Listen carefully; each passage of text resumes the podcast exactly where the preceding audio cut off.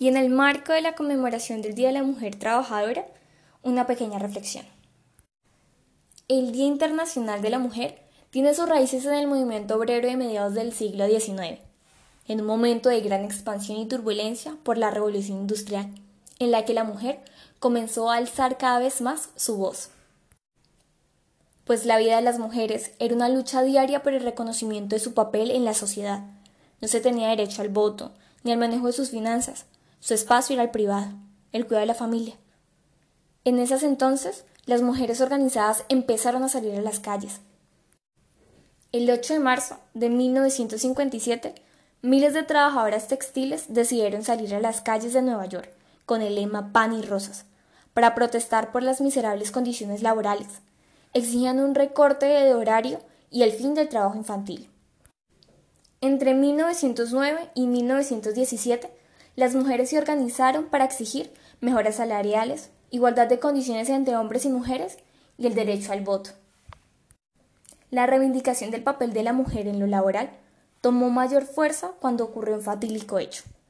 El 25 de marzo de 1911 se encendió una fábrica textil en Nueva York, dejando un total de 123 mujeres muertas.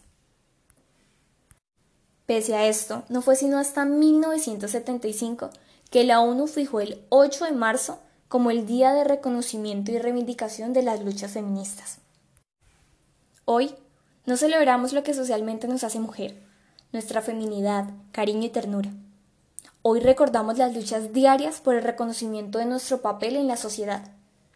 No queremos flores, ni chocolates, ni detalles. No queremos más feminicidios. No queremos hoy una flor para mañana recibir maltratos.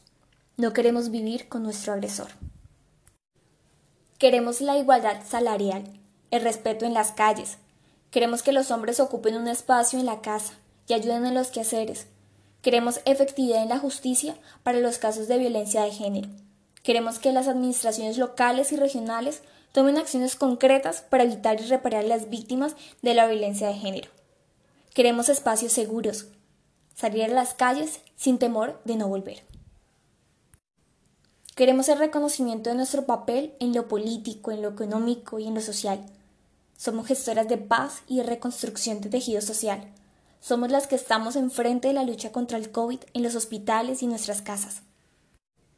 El Día Internacional de la Mujer es un clamor a favor de la generación de igualdad, para la construcción de un futuro igualitario para todos y todas. El mundo ha logrado avances sin precedentes, pero ningún país alcanzado la igualdad de género.